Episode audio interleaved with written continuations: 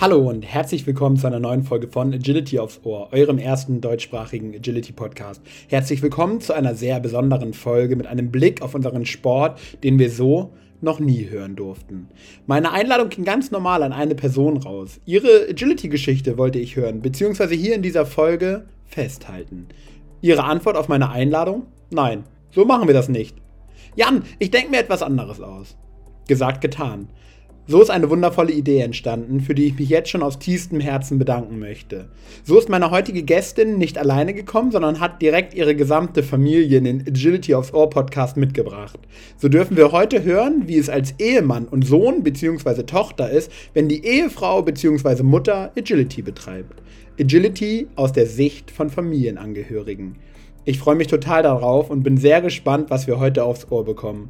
Ich danke euch wirklich aus tiefstem Herzen für diesen Mut und die Offenheit. Eine, wie ich finde, unsagbar sympathische, nette und offene Familie, die Familie lebt. Ich sage einfach mal herzlich willkommen im Agility aufs Ohr Podcast, Familie Pieske. Servus Jan. Servus. Hallo. Sehr cool. Eine von den vier Stimmen wird man in der Szene kennen, die anderen drei nicht. Wir beginnen mal mit einer unbekannten Stimme, nämlich mit der hübschen jungen Dame, die bei mir links im Bild sitzt. Hallo, woher könnte man zumindest deinen Nachnamen kennen? Meinen Nachnamen kennt man wahrscheinlich von meiner Mutter. Möchte ich mal grob behaupten. Sehr cool. Warum sitzt du heute hier?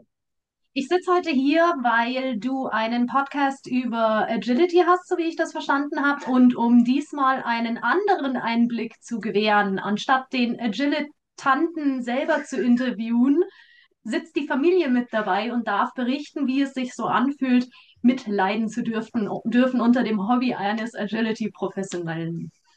Sehr cool. Schwenken wir rüber zu dem Agility-Professionellen. Wer ist das in eurer Familie?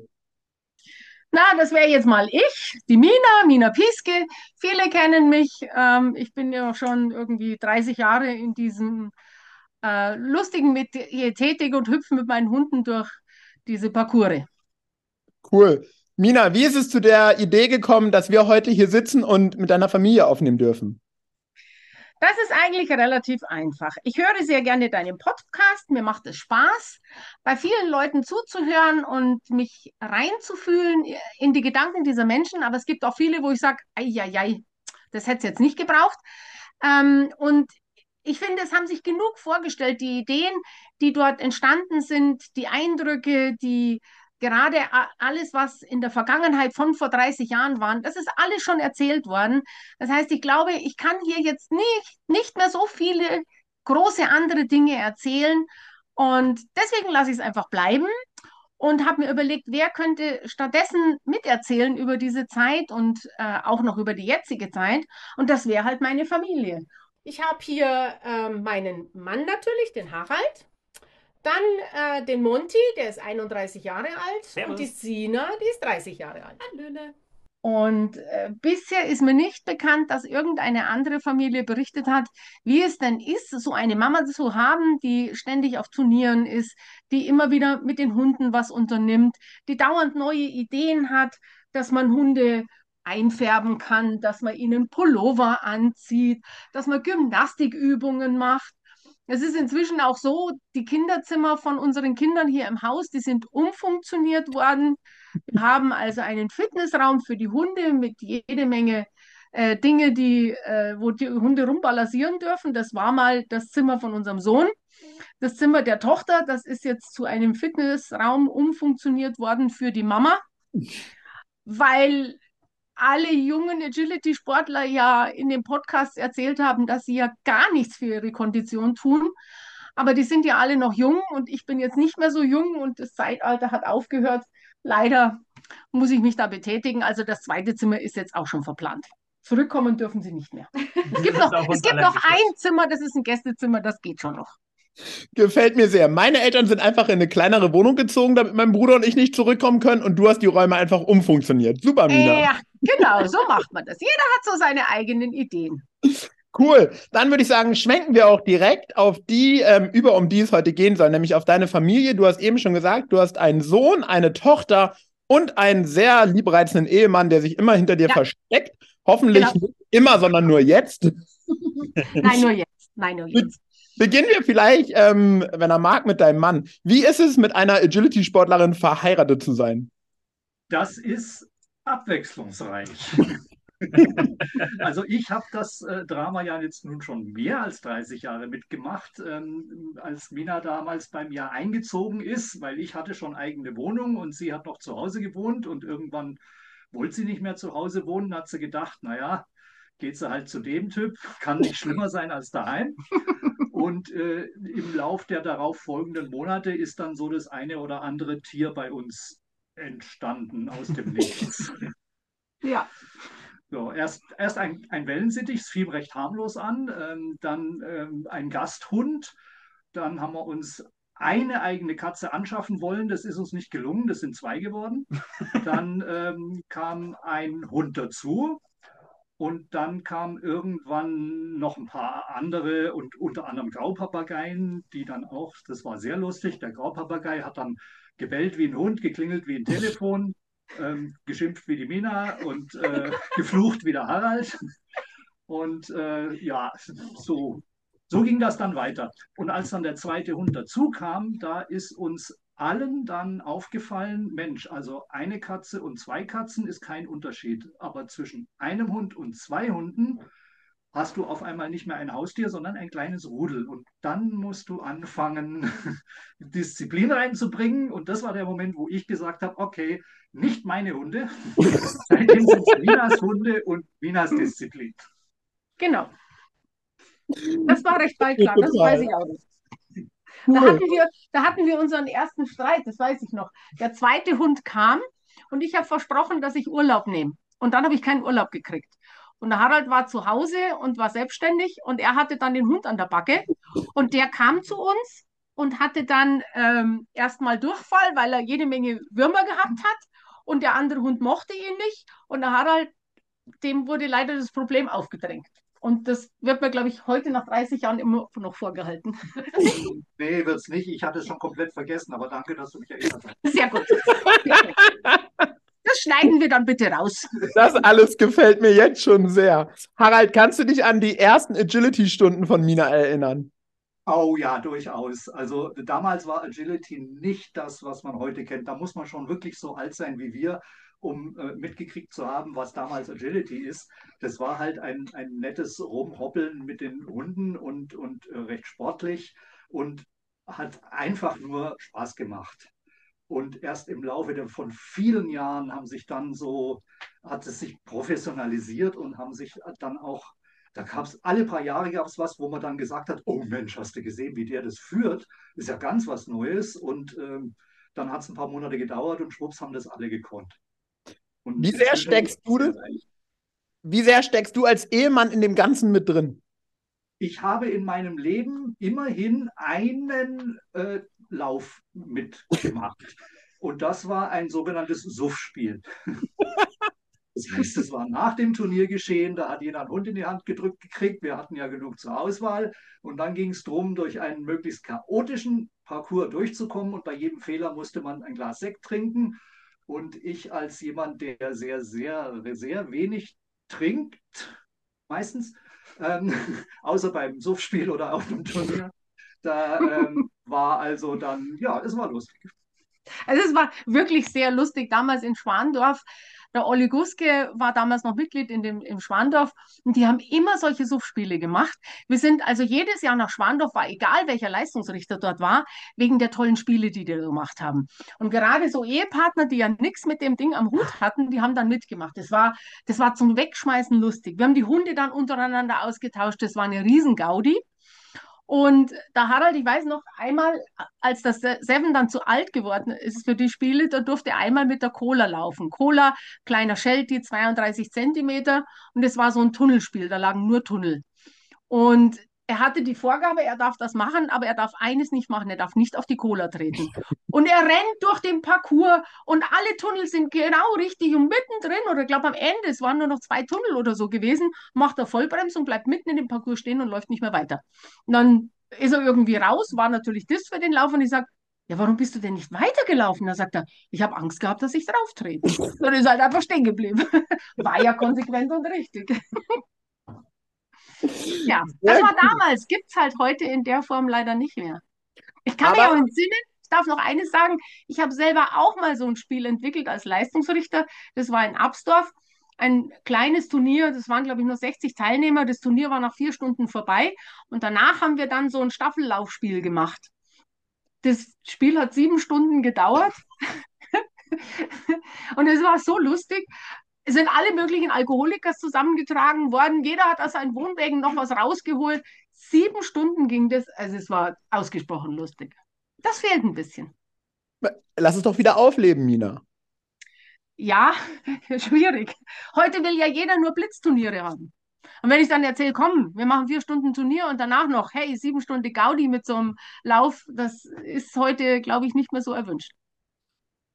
Aber nochmal zurück zu deinem Mann. War es nie eine Option, dass es auch dein Hobby wird? Ähm, nee. Nee, ich habe äh, andere Hobbys, das ist äh, tatsächlich nicht meins. Ich bin auch, wir sind hier tatsächlich das komplette Klischee. Ich bin mehr so der Katzenmensch, Mina mehr so der Hundemensch, wie es halt gehört, ne? Venus, Mars. So. Außerdem hat der Harald ja gar keine Turnschuhe. Ja, da fängt schon an. Geht ja gar nicht. Gut, da kenne ich aber auch andere Agility-Sportler, die keine haben und die es trotzdem recht erfolgreich betreiben. Echt? Ja, Harald, du solltest noch mal anfangen. Ach, danke, lass mal gut sein. schwenken wir zu deinen Kindern. Ja. Wie ist es, von Geburt an mit Hunden aufzuwachsen? Das erleben, glaube ich, viele. Aber von Geburt an auch mit einem Hundesport oder so von seinen ersten Gedanken an auch mit Hundesport aufzuwachsen. Also ich muss sagen, als, als, als Kind ist es ja eh nicht so, du machst dir nicht so viele Gedanken darüber, in welcher Umgebung du aufwächst, sondern es ist halt einfach so und es wird akzeptiert.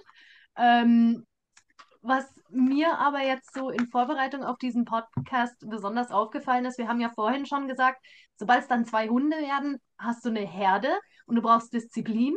Und so prinzipiell war die Rangordnung bekannt. Eltern, Kinder, Haustiere. Aber dann gab es halt so einzelne Momente, da ist so diese, diese Grenze zwischen Kindern und Haustieren ein bisschen verschwommen, wenn dann die Kinder irgendeinen Blödsinn machen und die erwachsenen Welpen lassen sich halt nicht davon abbringen, mitzumachen. und das ist, hat dann ab und zu wirklich schöne Dynamiken ergeben. Krass. wir hatten ständig so Quatschköpfe bei unseren Rudel. Es ist immer, egal ob du zwei, drei oder vier Hunde hast, es ist immer einer dabei, wo du sagst, boah, erziehen, ich weiß jetzt nicht. Das kommt ja eh nie an in dem Kopf. Und letztendlich hast du immer zugeben müssen, aber für die Kinder ist es ein toller Freund. Und so gab es immer einen in dem Rudel, der sehr ernst war und einen, der halt dem, jegliche Ernsthaftigkeit verloren gegangen ist.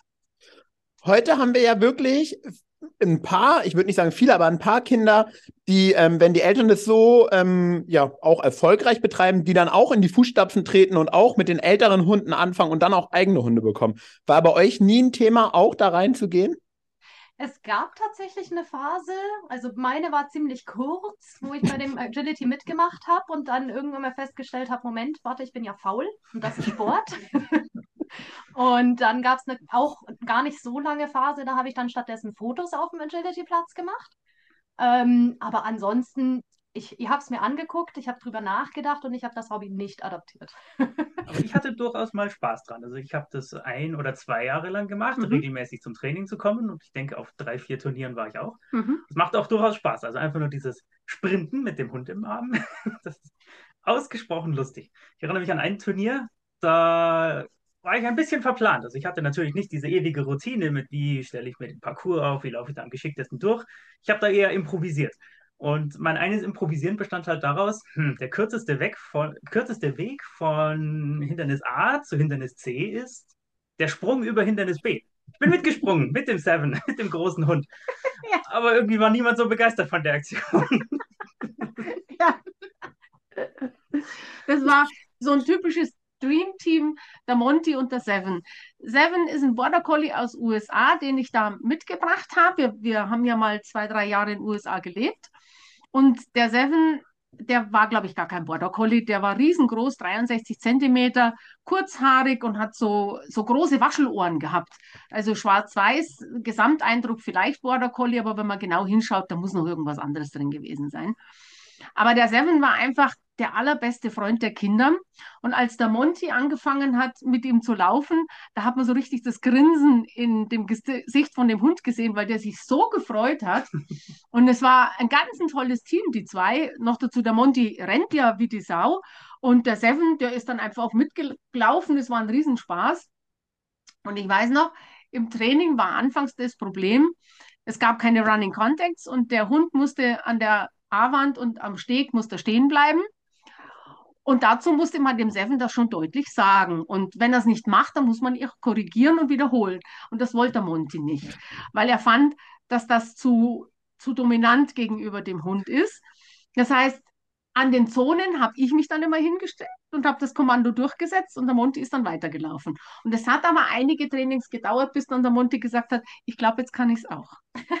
Das war natürlich sehr praktisch für uns, weil wir hatten quasi die fertig erzogenen Hunde ja. und konnten mit denen Agility laufen. Es war jetzt nicht diese große Hemmschwelle, dieser große erste Aufwand da, einen Hund erst zum Agility hinführen zu müssen. Wir hatten die fertig ausgebildeten Hunde und hatten einfach nur die Freude und den Spaß dran. Genau. Sehr schön, sehr praktisch, ja. sehr witzig. Lass uns, die Sina ist mit dem kleinen Pudel gelaufen und ich habe damals schon immer gesagt, die Sina, die möchte den fertig ausgebildeten Hund präsentieren. Die war dann auch auf Seminaren, weiß ich noch, dabei beim Rolf Frank waren wir auf dem Seminar. Und sie wollte aber eigentlich nicht daran arbeiten. Das heißt, wenn jemand gesagt hat, versuch's doch mal so, so oder so, hat sie eigentlich nicht eingesehen, wozu eigentlich? Das kann ja die Mama dann richten. Sie möchte ja nur den Hund fertig gebildet, fertig ausgebildet vorführen. War sehr nett. Ich finde gut, dass das genauso reflektiert wiedergegeben hast, wie ich es gesehen habe. Ja. Mhm. Wann war oder gab es das überhaupt? Wann gab es das erste Mal, wenn es ihn gab, einen großen Streit in der Familie wegen Agility? Haben wir? Gab es Streit, großen nee. Streit bei uns in der Familie? Im Generellen wenige. Also was halt äh, aus Kindersicht wieder äh, schwierig war, da haben wir vorhin erst drüber gesprochen. Ähm, es gibt dann diese Wochenendturniere und die sind im Sommer eigentlich jedes Wochenende. Das heißt, im Sommer war Wochenends die Mutter einfach nicht zu Hause. Ja, Bombe, oder? Meine waren auch nie da. Top. Ja. ja, das Problem an der Geschichte war, dass der Vater halt jetzt wirklich, wirklich kein Koch ist. Des Wochenends gab es dann die Auswahl zwischen Tiefkühlpizza und Leberkas.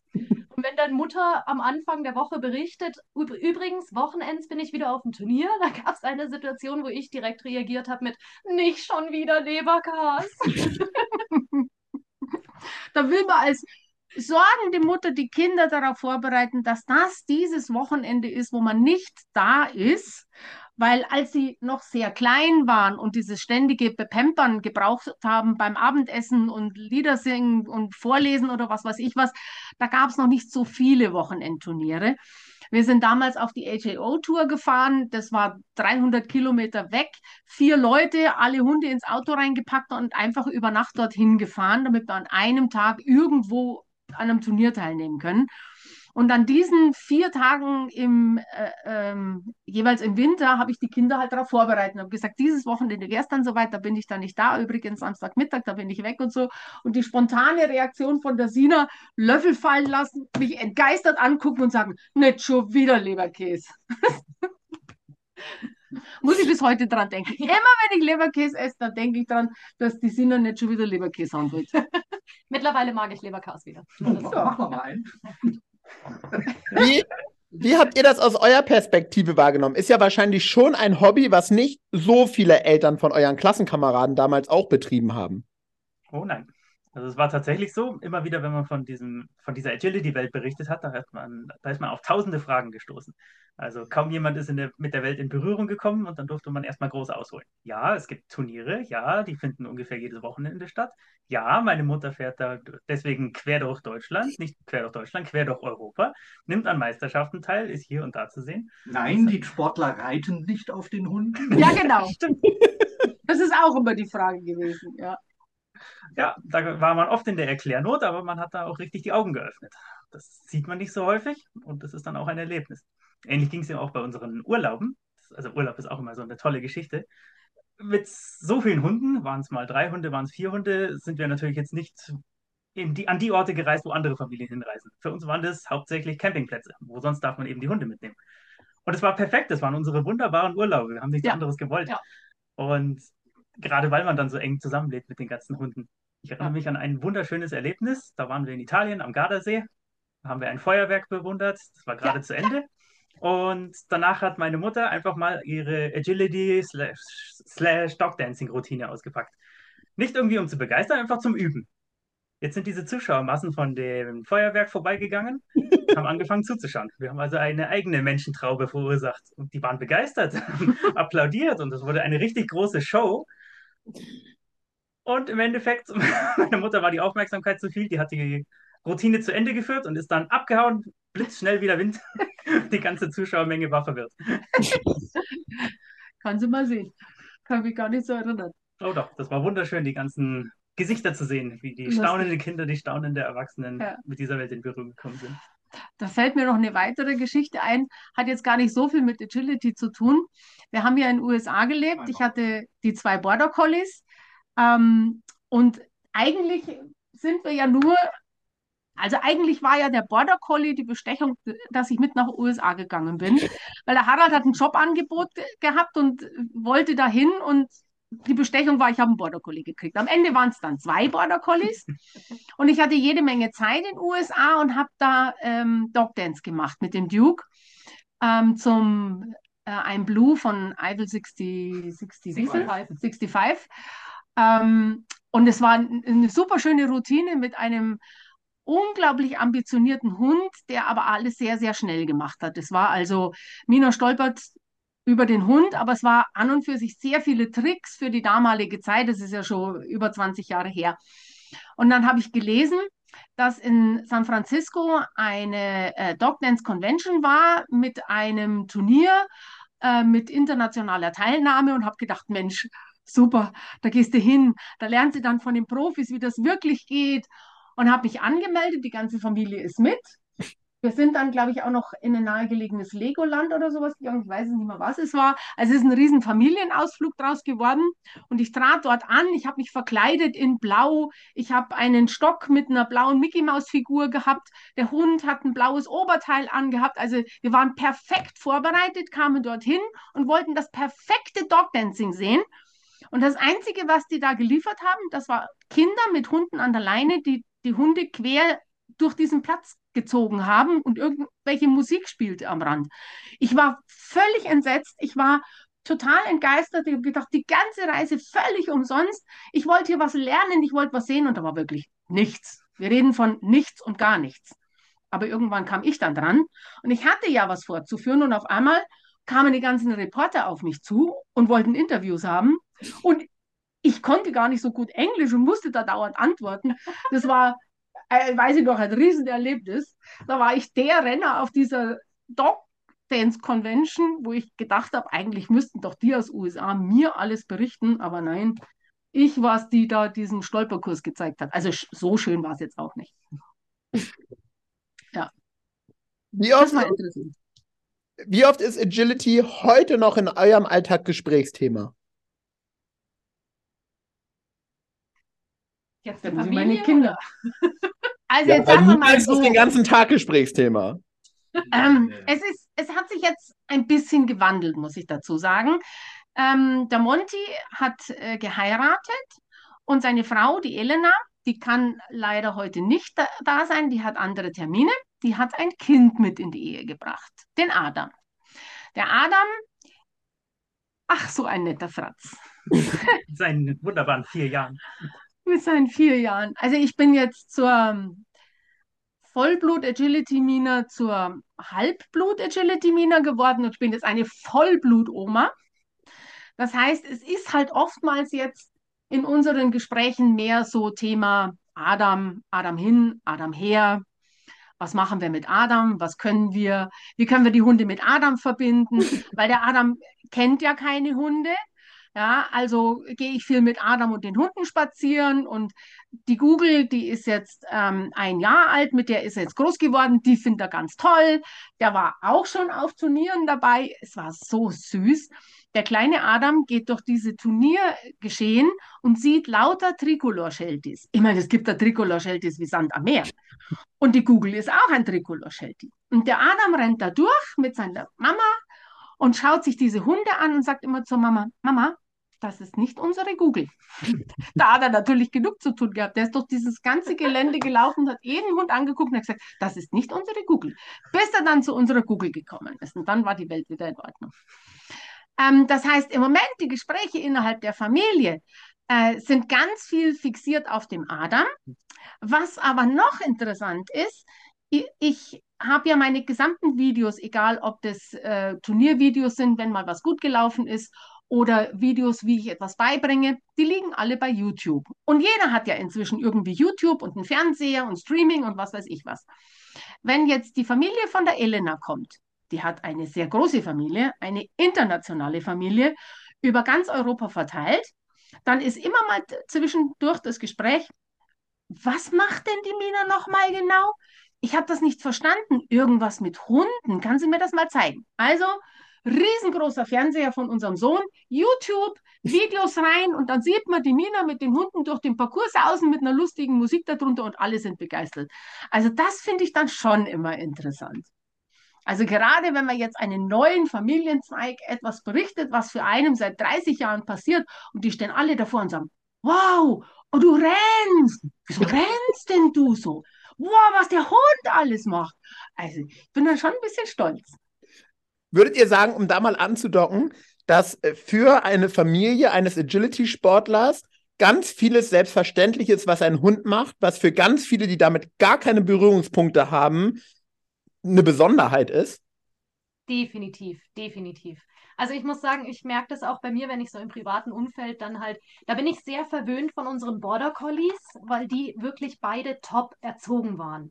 Und wenn ich dann halt jetzt so im Privatleben heutzutage einfach Hunde sehe, die kläffen dürfen, denke ich mir so, das erzieht doch mal euren Hund. Also ich meine, mit den Shelties heutzutage, die kläffen ja auch. das ist ja kein, nichts anderes, aber das sind dann tatsächlich, da habe ich erst lernen müssen, ein erzogener Hund ist nichts, was jeder hat. Spannend, lass mich da mal direkt ansetzen. Habt ihr oder wie, Mina, die, vielleicht die Frage danach auch an dich, wie habt ihr dann kennengelernt, dass nicht jeder Hund auch so nett ist? Weil ich mir schon vorstellen kann, wenn man in dieser Blase von diesen Sporthunden groß wird, mit Leuten, die ihre Hunde logischerweise irgendwie mehr oder weniger gut im Griff haben, ähm, dann kann man da natürlich als Kind sehr unbeschwert durchlaufen und verliert vielleicht diese natürliche Hemmschwelle, die an der einen oder anderen Stelle vielleicht doch sinnvoll wäre. Also, was jetzt ähm, meine Kinder anbelangt und das Verhältnis zu den Hunden, habe ich schon immer Wert darauf gelegt, dass die unsere Hunde genauso behandeln wie einen fremden Hund auch. Das heißt, auch unsere Hunde haben Situationen gehabt, wo sie mit bestimmten Dingen überfordert waren. Ich nehme jetzt mal den Seven. Der Seven war ein relativ unsicherer Hund, der hat sehr gerne gespielt. Aber wenn jetzt das Spiel zu grob geworden ist, gerade mit fremden Leuten, wenn jetzt die Kinder Freunde dabei hatten und das Spiel ist zu grob geworden, dann kann es zu so einer Übersprungshandlung bei ihm kommen und dass er plötzlich ins Wehren reingeht, wenn er es nicht mehr beurteilen kann, ist das jetzt noch Spiel oder ist das ernst. Und ich habe immer darauf geachtet, dass äh, die Kinder die Hunde beobachten, dass sie feststellen, was kann ich machen und was geht auf gar keinen Fall. Und ich kann mich noch an eine Situation erinnern, wo wir oder ich es falsch beurteilt habe. Wir hatten im Border Collie den Duke, der mochte keine Welpen.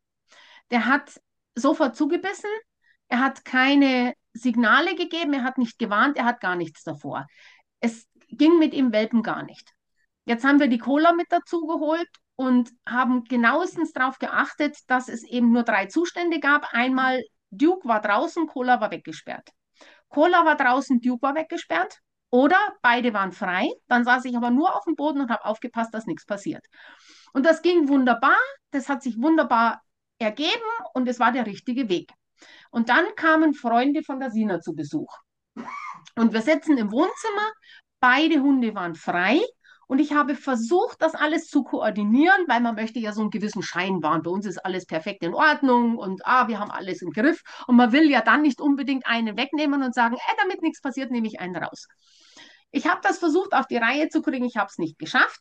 Die Kinder dort haben mit dem Duke gespielt. Die waren ganz begeistert. Zerspiele mit einem Border Collie, Suchspiele mit dem Border Collie und der Duke hat sich immer weiter aufgeheizt und die Cola wollte so ein bisschen mitmachen. Und dann kam der Moment, wo der Duke sich zurückgezogen hat. Und da hätte ich die Cola nehmen müssen.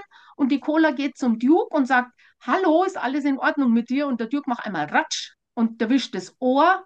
Und der kleine Hund schreit wie am Spieß, blutet aus dem Ohr und überall strömt das Blut rum.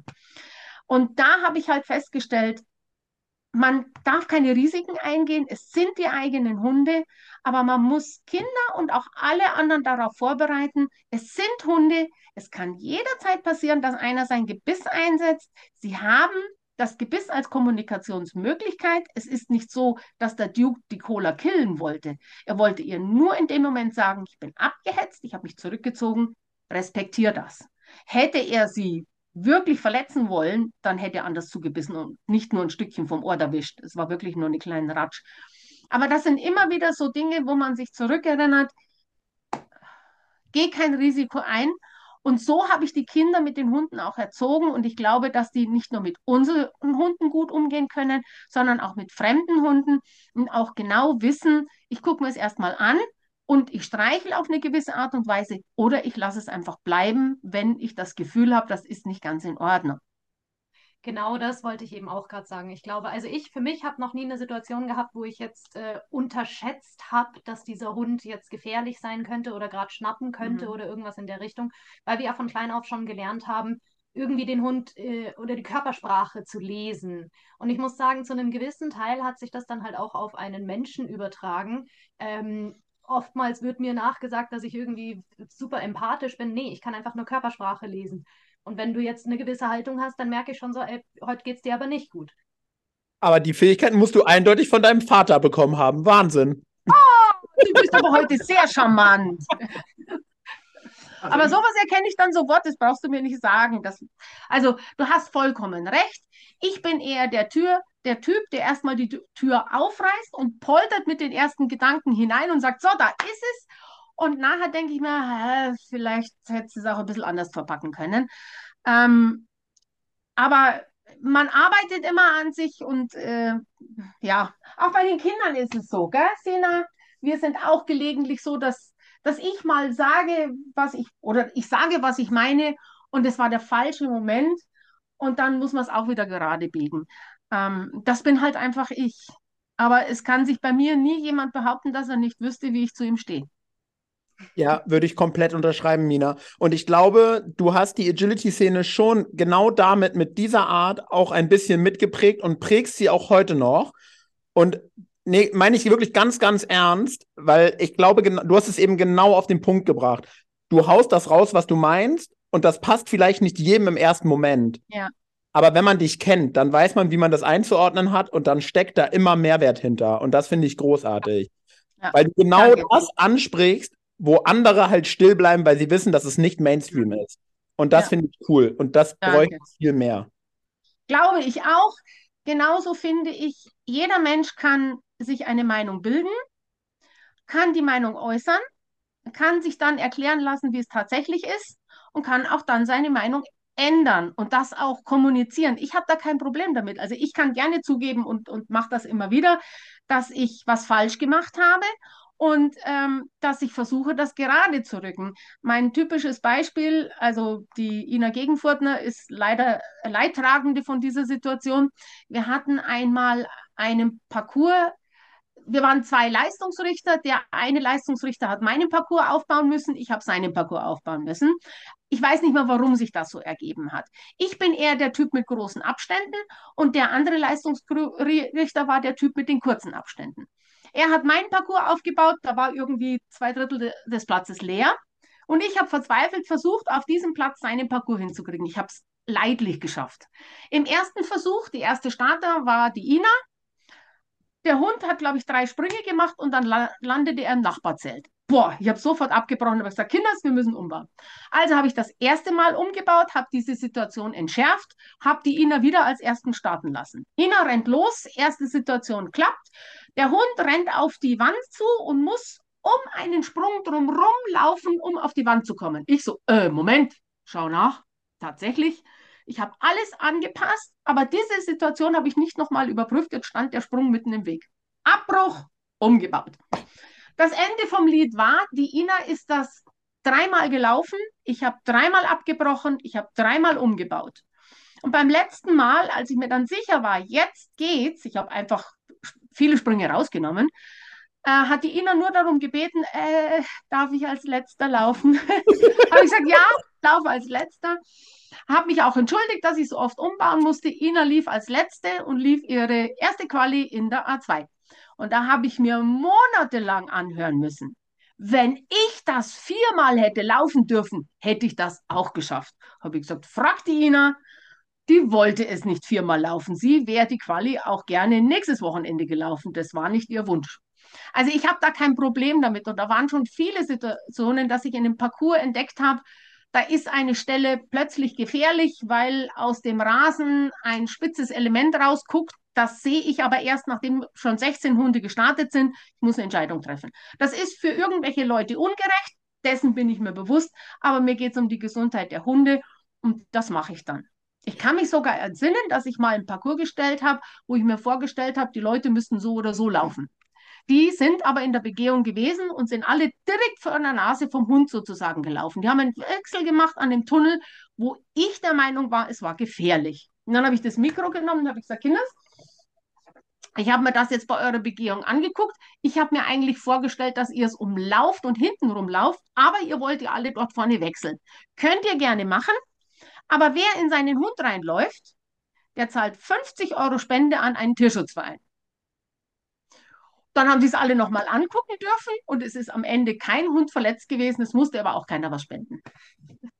Ja, cool. Frage direkt an die Familie, um es da wieder rückzukoppeln. Wie sehr ist sowas dann danach Thema? Oder vielleicht sogar gerade auch, wenn noch kritischere Dinge passiert sind, Mina, und auch das wird deine Familie wissen und jeder, der in der Szene unterwegs ist. Gerade als Leistungsrichter ist man nicht immer der gern gesehenste Gast äh, irgendwo.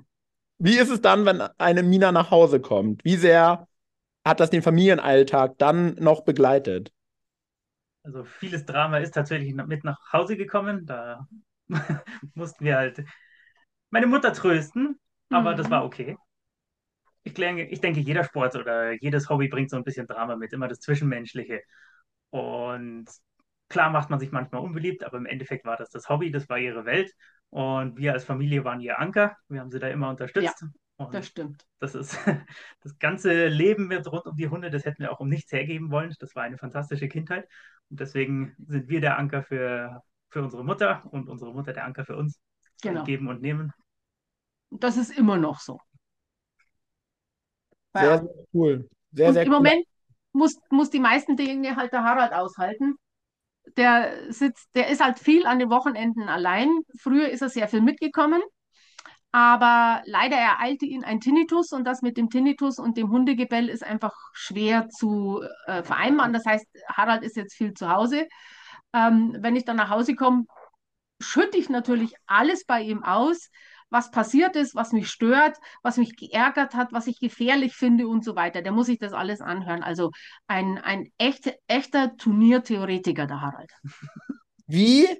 Und äh, teilen wir die Frage einmal an Harald und dann einmal an dich. Harald, was glaubst du, wie wichtig ist es, dass du eigentlich nicht in diesem Sport zu Hause bist, um einen guten Gegenpol bilden zu können und auch vielleicht eine ganz neue Perspektive jedes Mal in die Gedankenwelt von Mina hineinbringen zu können, weil du eben kein Teil bist? Und dann logischerweise an dich rückgekoppelt, Mina, genau dieselbe Frage. Lass mal so sagen. Ähm, ich habe ja jetzt, also wir kennen andere Paare, da machen beide Agility und das sind natürlich, wenn die sich miteinander unterhalten, dann ganz andere Gespräche, als wenn äh, Mina und ich uns unterhalten. Ähm, es ist aber jetzt auch nicht nur so, dass Mina nur erzählt und bei mir geht es äh, durch die Ohren durch und dann nicke ich zweimal und habe es wieder vergessen, sondern ähm, ich höre mir das schon an und äh, gestatte mir dann auch hm, vielleicht mal meine Sicht dazu zu sagen, die dann vielleicht auch mal eine andere ist, gerade weil ich nicht so drin bin. Und dann rede ich entweder vollkommenen Blödsinn, weil ich halt keine Ahnung habe, oder es kommt dann tatsächlich mal ein Impuls, wo es dann heißt, ah ja, hm, okay, hm, kann auch sein. Ähm, ich hätte jetzt aktuell kein Beispiel da, aber ähm, ich glaube, es ist jetzt nicht unbedingt notwendig, dass man dasselbe Hobby hat, um sich über das Hobby des anderen jeweils zu unterhalten. Ich meine, fachsimpeln kann sie nicht mit mir, aber das braucht sie auch nicht. Dafür gibt es genug andere, die in dem Sport drinstecken. Ich fachsimpel mit Mina ja auch nicht über meine Computerei. Auch, hätten wir auch beide nicht viel von. Genau. Also für mich ist es schon so, ähm, wenn ich auf dem Agility-Turnier bin und der Harald ist mit dabei und schaut sich das an, wie wir gelaufen sind und ähm, leider läuft es bei uns oftmals nicht auf einen Nullfehlerlauf hinaus, sondern auf ähm, schöne Sequenzen. Ähm, und das ist auch in Ordnung so. Ich habe sehr schnelle Hunde. Ich glaube schon, dass sie gut ausgebildet sind, aber trotzdem, es ist irgendwie, die Hunde sind einfach besser als ich, sagen wir mal so. Ähm, wenn der Harald damit zuschaut und er strahlt mich nach dem Lauf an und erzählt mir, Mensch, wie die da in den Slalom reingesaust ist. War toll. Und die anderen haben da alle einen Bogen gehabt und bei dir war das total geradlinig. Dann finde ich das immer ganz toll. Dann fühle ich mich immer, als hätte ich die Weltmeisterschaft gerade gewonnen, weil mein Mann mich anstrahlt und stolz ist auf das, was wir da gemacht haben. Und das hat mir immer sehr viel bedeutet. Ich kann mich aber auch entsinnen, dass wir gemeinschaftlich mal vor vielen, vielen, sehr vielen Jahren auf eine Meisterschaft gefahren sind und ähm, das Turnier hat draußen stattgefunden und es lief irgendwas blöd. Ich weiß gar nicht, was es gewesen ist. Ein Schritt zu viel, zu wenig und deswegen war der Lauf nicht so toll. Und ich habe den Hund gerade mal angeleint und bin ein paar Schritte gekommen und mein Mann kommt auf mich zu und sagt mir allen Ernstes, da hättest du einen Schritt mehr machen müssen. Ich war vollkommen entsetzt, weil zum einen, woher soll denn der Harald das wissen? Der hat noch nie einen Hund geführt. Zum anderen, vielleicht hat er ja auch recht gehabt, vielleicht hat er es ja von jemand anders gehört. Und zum dritten, wer will denn bitte zehn Sekunden nach dem Lauf, wenn man sich selber darüber ärgert, dass man den Schritt zu wenig gemacht hat, vom Mann hören, dass er gleich dir entgegenkommt, um dir zu erzählen, dass du den Schritt zu wenig gemacht hast. Das will kein Mensch hören. Und da weiß ich noch, da habe ich zu ihm gesagt, du magst vielleicht recht haben, aber könntest du mir das bitte erst in zehn Minuten sagen?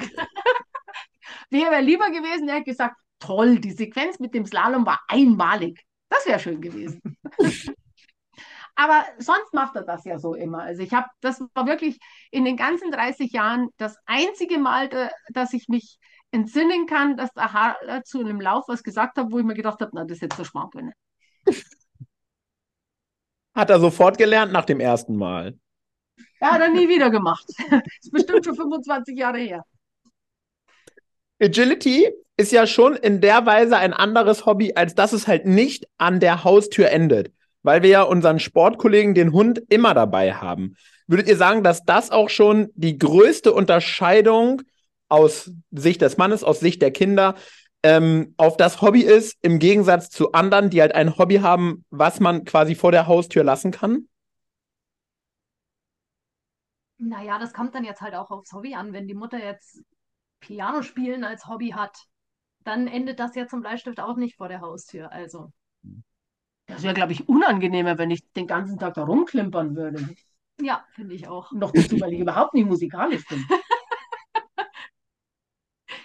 nee, also da, da muss ich sagen, ich meine, es ist ja nicht so jetzt gerade in der Kindheit, diese, dieses äh, Parcours im Garten haben. Das hat ja dann erst angefangen, da waren wir schon eigentlich quasi ausgezogen als Kinder. Und ähm, in der Kindheit war das Agility gar nicht so oft zu Hause. Zu Hause war dann natürlich Hundeerziehung und so ein bisschen Rangordnung und bla. Aber das Agility per se hat jetzt nicht in der Wohnung stattgefunden. Die armen Kinder, die heute groß werden. Da passiert links, rechts, Tagetraining. Da passiert das alles in der Wohnung. Ja, genau. Also, ähm, ich kann mich auch entsinnen, unser, unser Heimatverein, der hier so zehn Minuten weit weg ist, die machen ja auch immer mal Veranstaltungen, sei es, dass es äh, Vereinsveranstaltungen für die Öffentlichkeit ist, sei es, dass es Turniere sind. Und da entsteht ja auch eine enge Gemeinschaft zwischen den Trainern, den Teilnehmern. Die Kinder waren dann auch mit dabei. Und wenn so Feste gewesen sind, dann sind die Kinder immer mit dazugekommen. Wenn Turnier gewesen ist, haben die Kinder uns auch besucht. Ich kann mich noch entsinnen, dass der Monty dann den ersten Hund kennengelernt hat, der auch Monty hieß. Und dann haben wir Fotos gemacht von den beiden Montys. Und die Sina hatte mal eine Phase, diese schwarz, also diese Grufti-Phase. Den hatten alle Kinder in der damaligen Zeit. Nur die Sina hat sich von allen anderen Kindern dadurch unterschieden, dass sie in ihrem Grufti-Look immer gelacht hat, nie weiß geschminkt war und immer irgendeine Farbe mit dabei hatte. Das heißt, sie gehörte voll dazu, aber irgendwie auch nicht. Und zu diesem Zeitpunkt hatte sie so eine lustige Perücke, die übrigens da oben noch hängt, eine schwarz-weiße Langhaarperücke und hat sich diese Perücke aufgesetzt, den Grufti-Look, hohe Schuhe, ist dann auf dem Turnier erschienen und starkste dann, pinke Kopfhörer war noch dabei, und starkste dann durch dieses Turnier, als würde sie dazugehören. Und ich weiß noch, der Klaus Friedrich damals, ein lustiger Typ, der auch Sprecher bei uns gemacht hat, wirklich ein urbayerischer Kerl. Und der hat die Sina so angeguckt und schaut ihr völlig entgeistert hinterher und fragt dann so ein paar Leute, was ist das? Äh, wer ist das? Wo gehört die nochmal hin? Und dann haben alle so rundherum gesagt, okay, das ist doch die Sina. Kennst du die Sina nicht? Ah, die Tochter von der Mina. Das muss man doch sehen, dass das die Tochter von der Mina ist. Der Klaus so, äh, äh, war, weiß ich jetzt nicht und so. Und er kam dann eine Woche später zu mir, er war bei mir im Training und hat gesagt, äh, die haben gesagt, das war deine Tochter. Sag ich, ja, die mit der Perücke und so. Gell? Ja, ja, deine Tochter. Was, wie, wie kommt das dazu? Der hat nur noch gestottert, der hat das überhaupt nicht verstanden. Und da habe ich mich also so gelabt da drin, weil, das muss ich dir nämlich noch erzählen, du, du weißt das bestimmt nicht mehr. Als wir in den USA gewesen sind, habe ich die Kinder öfter mit dabei gehabt. Da waren sie auch noch kleiner. Die mussten also viel mit. Sie hatten zwar eine Schule, die sehr viel länger ging, aber trotzdem, es gab genug Zeiten, wo sie mit mussten. Und so auch auf Turniere. Und die Sina hat sich dann zum Beispiel an dem Frühstücksstand hingestellt und hat dann die Leute unterhalten. Sie hat immer Kaffee ausgegeben oder Brötchen oder irgend sowas und hat jedem erzählt, dass ihr, ihre Mama in der Früh super schlecht gelaunt ist, wenn sie keinen Kaffee gekriegt hat. Und lauter solche Geschichten hat die jedem erzählt. Und ich war inzwischen schon Stunden beschäftigt mit dieser Turniervorbereitung und nach und nach kamen die Leute zu mir, haben mir auf die Schulter geklopft und haben gesagt, hast du einen Kaffee gehabt? Und immer so gezwinkert. Und das kam so mit der Zeit erst raus. Und ich habe schon immer Tattoos gehabt, also für mich jetzt schöne Tattoos, große und farbige Tattoos. Und damals in den USA, ähm, in Kalifornien, da hat man die ja gut zeigen können, weil man ständig kurzärmlich und kurzhosig rumgelaufen ist. Und ich weiß noch, ich war mit der Sina in einem Training und die Sina war gerade ganz schlecht gelaunt. Wahrscheinlich haben wir gerade einen Streit oder so gehabt. Wahrscheinlich hatte ich keinen Kaffee. Wahrscheinlich hast du keinen Kaffee gehabt. Und ähm, dann bin ich da mit ihr erschienen, kleines Kind dabei, ich flippig und Tattoo und was weiß ich was. Und die Teilnehmer haben mich so angeguckt und gesagt, ah, du bist da heute wieder lustig drauf und so, ah, deine Tochter hast du auch dabei. Haben die Sina dann so zur Seite genommen und gesagt, hey, wie ist es eigentlich, wenn man so eine flippige Mama hat? Und die Sina sagte nur, it's so embarrassing. Und daran musste ich denken, als sie auf dem Turnier erschienen ist mit ihrer Perücke, dem Big den Kopfhörern und dem ganzen Outfit. Ich fand es nicht embarrassing. Ich war richtig stolz auf meine flippige Tochter. Aber heutzutage finde ich es auch nicht mehr embarrassing übrigens. Heutzutage ja. bin ich auch stolz auf meine ja. flippige Mutter. Siehst du mal, so ändern sich die Zeiten. Wie viel Familienleben findet dann in diesem Agility-Zirkus statt? Weil man es ja gar nicht trennen kann. Naja, das lässt sich ja alles irgendwie verbinden. Es ist ja, ähm, also heute wären jetzt meine Kinder, keine Ahnung, fünf, sechs Jahre alt, wäre das viel, einfacher, weil es so viele Angebote für Jugendliche gibt. Aber damals ist es auch immer eine Sache dessen, wie man es verpackt und wie man es zumutet. Das heißt, ähm, als ich dann mit dem Wohnwagen losgezogen bin, habe ich die Kinder nicht mehr mitgenommen. Ähm, die waren dann aber auch in einem anderen Alter, da passte das auch gar nicht mehr. Ähm, aber ich habe das immer so verpackt, dass ich den Kindern nur so viel zugemutet habe, wie sie selber auch wollten. Also meine Kinder jetzt, wir sind jetzt an und für sich keine sportliche Familie. Das hat sich bei vielen erst später entwickelt. Der Sohn ist inzwischen unglaublich sportlich. Da fragen wir uns beide, wo er das, woher er das hat. Äh, von uns ist es jetzt nicht, auch in Summe ist das nicht zu erklären. Und damals war es halt so, ich bin mit den Hunden spazieren gegangen. Ich nannte das nicht sportlich, das war also normales Spazierengehen. Aber meine Familie, alle drei übrigen, haben von vornherein gesagt, danke, nein. Mach das bitte alleine. Also ich habe meine Kinder nie dazu gezwungen, dass sie unbedingt bei den Spaziergängen mitgehen mussten, ab dem Alter, wo sie den Kinderwagen verlassen hatten. Und da hat es immer Möglichkeiten gegeben, dass eben ich nur kurze Spaziergänge gemacht habe und die Kinder waren kurz alleine oder bei der Nachbarin oder oder oder es gibt immer Möglichkeiten. Aber ich habe es immer so verpackt, also versucht zu verpacken, dass den Kindern nur das zugemutet wurde, was sie auch haben, was sie auch geben wollten. Ich habe sie nicht zu irgendetwas gezwungen, was sie nicht wollten. Das wollte ich eben auch sagen. Du hast vorhin gemeint, wenn wir mitkommen mussten zu Turnieren oder zu Training oder irgendwas, wir mussten eigentlich nie mitkommen. Ähm, selten, wir, wir ja. wollten, ja, ganz, ganz selten. Ja. Also wenn wir mit dabei waren, dann war das eher so, Kinder, ich gehe zum Training, wollte mit? Ja, warum nicht? Ja. Und dann waren wir in, ich weiß noch, in Santa Barbara waren wir mal auf dem Turnier. Da haben wir einen Familienausflug hingemacht. Da war die Oma Barbara noch mit dabei. Ah. Und da seid ihr mit dem Seven immer in die Hundeboxen reingegangen. Das war lustig. Wir diese, diese Softboxen gehabt und da stopften dann eben zwei Kinder und der Seven mit drin. Der Seven war halt wirklich der ideale Kinderhund. Ja. Schon, oder? Ja. Ich habe immer gesagt, der ist so groß geworden, weil die Sina hatte sich damals einen Pony gewünscht. Und seine Geschwister sind alle 50 Zentimeter, er hat 63 erwischt. Ich glaube, er wollte halt einfach ein Pony werden. Ja. Würdet ihr sagen, Agility ist ein gutes, familienfreundliches Hobby? Oh ja, 100 Prozent, ja. Oh, toll. Um nichts in der Welt würde ich das wieder eintauschen wollen. Also, das einfach nur als Konstante die gesamte Kindheit durchzuhaben, war wunderschön. Ja. Doch, super. Oh, oh, ich bin ganz gerührt. ja, aber manchmal hat man dann schon ein schlechtes Gewissen. Ja. Das musst du dir nicht machen. Nee, überhaupt nicht. Ach, toll. Das ist wirklich krass. Also, ihr sagt heute Antworten, mit denen ich nicht gerechnet hätte. Und jetzt stelle ich mir natürlich sofort die Frage, ist das ein Einzelfall oder ist das vielleicht immer so? Und die Vorstellung, dass das bei der Mehrheit genau so ist, finde ich großartig. Weil das heißt, dass wir als Community, glaube ich, doch ein bisschen besser sind, als es an der einen oder anderen Stelle dann doch mal zu sein scheint. Und das mag ich, den Gedanken. Ja. Also ich persönlich bin davon überzeugt, dass wir im Agility eine ganz andere Community haben. Ich habe das in den Anfängen zum Beispiel beim Obedience gesehen. Als Obedience groß geworden ist, da waren die Begeisterungsstürme am Anfang riesig. Und dann gab es bei uns in Bayern einige Sportler, die immer erfolgreich waren und die wurden gehasst. Aber das war nicht mehr schön. Was da teilweise über die Leute hergezogen wurde, bloß weil sie wirklich gutes Obedience gemacht haben. Und in der damaligen Zeit bei so einem Obedience-Turnier zuzuschauen, das war wirklich todeslangweilig, weil die Hunde hatten keinen Bock, die Hundeführer hatten keinen Bock. Und wenn du einmal am Tag einen Hund gesehen hast, der das richtig toll gemacht hat, der dann auch alles gewonnen hat, dann war das das Highlight. Der Rest war todeslangweilig. Aber alle anderen hätten diesem einen die Augen ausstechen wollen. Und ich fand das so schlimm.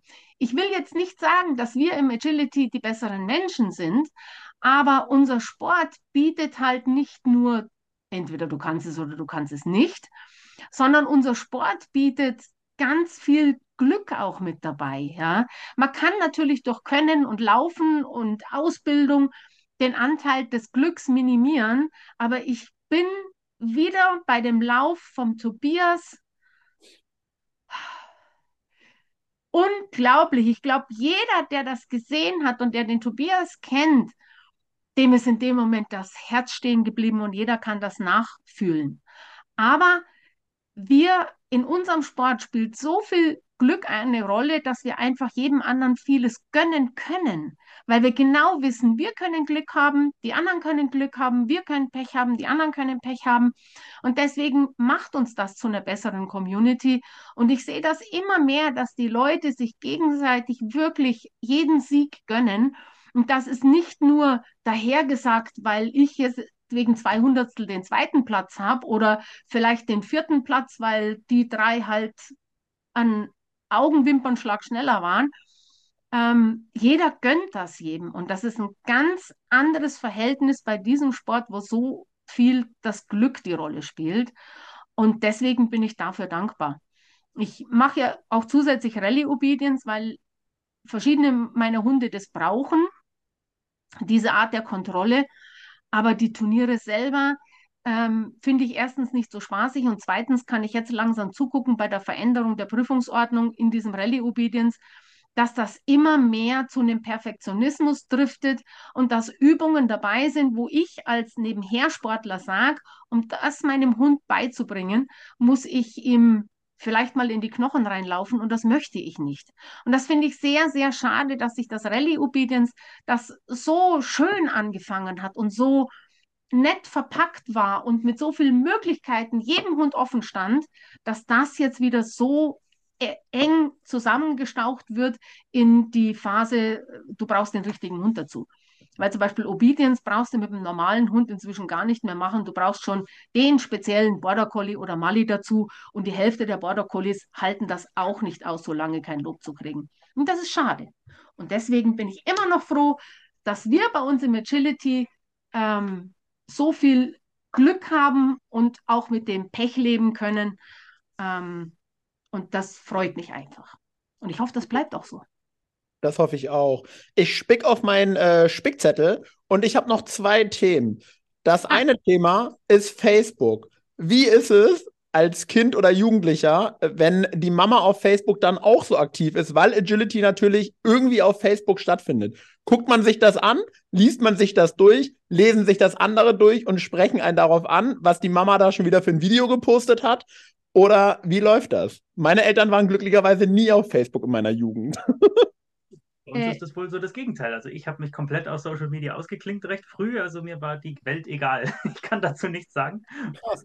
Ja, und ich muss sagen, mir ging es nicht anders. Ein bisschen später als mein Bruder, aber ich habe mich auch aus diesem Facebook ausgeklinkt. Ja, seht ihr, hättet ihr mit Agility angefangen, wärt ihr noch dabei. Nein, nein, tatsächlich nicht. Die zwei, bei uns ist es absolut umgekehrt. Also ich bin diejenige, der immer noch auf Facebook was postet. Ich bin jetzt wenige der Typ, die ständig die Erfolge postet. Das finde ich ein bisschen einseitig. Du wirst wenig Erfolge von mir finden. Eher die kritischen Sachen, eher die, oh, guck mal, was ist denn da schon wieder passiert? Außer es ist mal wirklich ein Sensationserfolg, vielleicht einmal im Jahr. Ähm, aber ich brauche da meine Kinder nicht posten. Der Sohn hat sich komplett rausgelöscht. Der hat alles rausgenommen, was jemals bei ihm im, äh, von seiner Person dort erschienen ist. Jedes Foto, es ist nichts mehr zu finden. Und die Sina gibt es noch, aber wenn ich aber schreiben würde, ja, Monate später kommt dann vielleicht mal was. Also ich gehe einmal im Jahr online und dank den Ge äh, Geburtstagsgrüßen und dann bin ich wieder offline. Ja. Also der Einzige, der jetzt noch in Facebook aktiv ist, das ist mein Mann. Der Harald, der postet manchmal Sachen, ganz ehrlich, die verstehe ich einfach nicht. da kann ich selten was drunter posten, da poste ich meistens irgendeinen Blödsinn darunter, der, dass ich vielleicht ein Wort erkannt habe, da steht vielleicht Kiste und dann mache ich in Bezug auf Kiste. Aber den Rest verstehe ich einfach nicht, den er da schreibt. Nee, super, Mina, ist großartig. Ich bin die einzig Aktive da, die normal ist ich finde das normal. Du bist nicht normal, keine Sorge. In Facebook bin ich relativ normal. Okay. Das könnte Vielen nämlich Dank. urteilen, ja, genau. ja nicht Vielen Dank an die gesamte Familie für den Lacher an der Stelle. Perfekt gesetzt, ja? Super. Und das zweite Thema oder den, das zweite, was ich mir noch aufgeschrieben habe, einfach so als, als Frage: Wie ist es denn, und das erleben wir natürlich immer wieder, aber würde mich nochmal interessieren aus der Sicht einer Familie. Die Mina ist in der Community schon sehr bekannt. Und ich glaube, egal wo wir nach Deutschland hinfahren, der Name, der sagt einem da schon was. Und den bringt man irgendwie mit Agility in Verbindung. Außerhalb dieser Community sind wir uns auch einig, kennt den keiner. Und das ist bei mir und bei allen anderen nichts anderes. Wie ist das, wenn man als Familienmitglied auf einen Hundeplatz kommt merkt man, dass alle irgendwie wissen, wer die Mama ist, oder spielt das gar keine Rolle und man benimmt sich einfach so wie draußen beim Einkaufen, weil es einfach egal ist? Also man merkt es schon, weil man wird schon, also jetzt gerade auf dem, auf dem Agility-Platz dann angesprochen, so ihr müsst doch die Kinder von der Mina sein. Ähm, aber so jetzt außerhalb vom Agility-Platz ist da eigentlich doch, einmal war das in der Schule, da war man frisch aus Amerika zurück. Und da bin ich dann in der Schule von einer Klassenkameradin angesprochen worden, ob ich nicht die Tochter von der Mina bin. Aber das war dann Du hast mit der Mutter zusammen trainiert, bevor wir nach Ja. Amerika sind? Genau. Ja, Ja. sowas war das. Also so kleine Weltvorkommnisse sind dann schon mal passiert.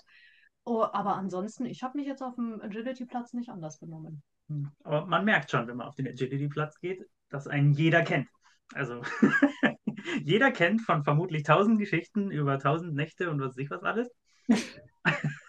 Ja, was die Kinder ja nicht wissen, äh, ich bin ja sehr kommunikativ innerhalb dieser Agility-Gemeinde und natürlich auch, was meine Familie anbelangt. Ja? Also ich plapper da alles raus. Das heißt, wenn die auf so einem Agility-Turnier erscheinen, ja, die Leute wissen ja jede Menge von meinen Kindern und das wissen die aber nicht. Ja? Deswegen wird da bestimmt auch immer mal so der eine oder andere Blick kommen. Ähm, ob die das wissen, dass ich das weiß und so, das glaube ich spielt auch eine Rolle dabei. Ja, bestimmt.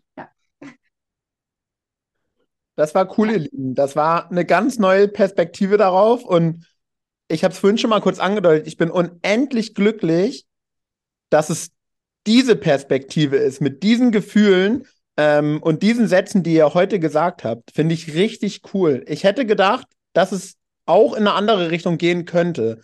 Und wirklich, ich kann es nur nochmal sagen. Also, ihr seid erstmal seid ihr eine großartige Familie. Finde ich. Juhu!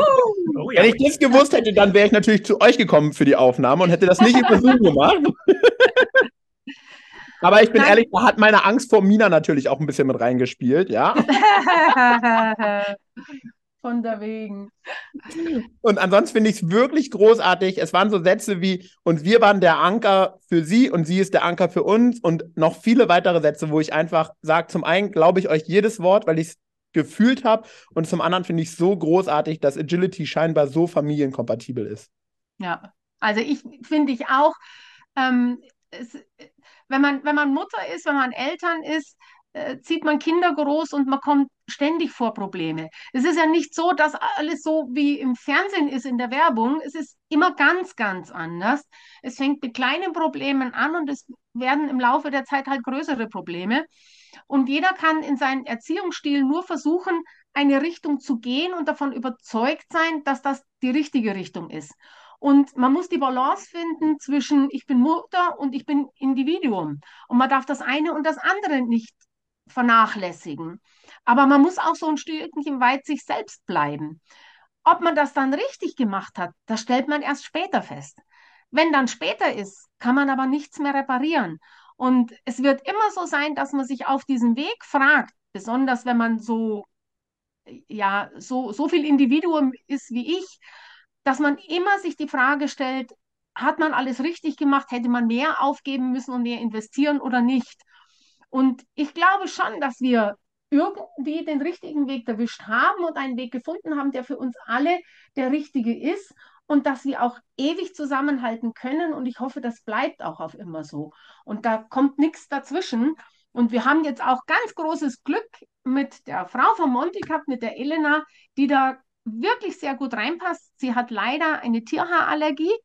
Das bedeutet, im Winter sehen wir uns hier bei uns zu Hause weniger, weil das einfach schwierig ist, trotz der ganzen Putzerei. Aber wir sind dann oft bei Monty und das ist genau derselbe Familienanteil wie hier. Ich fühle mich da genauso wie Familie und das finde ich auch genauso schön. Sehr, sehr Das cool. Ganz am Ende machen wir äh, immer unsere kurze Frage, kurze Antwort, gar nicht lange nachdenken. Wir gehen da jetzt noch ein bisschen reihum, sodass auch jeder was davon hat. Und wir beginnen einfach mit Harald. Harald, Agility ist für mich. Äh, der Sport meiner Frau. Ich korrigiere der Lebensinhalt meiner Frau. Großartig. An ähm, deine beiden Kinder, Mina. Äh, die Hunde meiner Mutter sind für mich. Lippig. Chaotisch und witzig. Das gefällt mir. Mina, den wichtigsten Satz, den ich je im Training gehört habe. Ja, da muss ich jetzt wieder ganz zurückkommen auf Techniken des Agilities. Dieser Satz, der ist, glaube ich, schon 25 Jahre alt.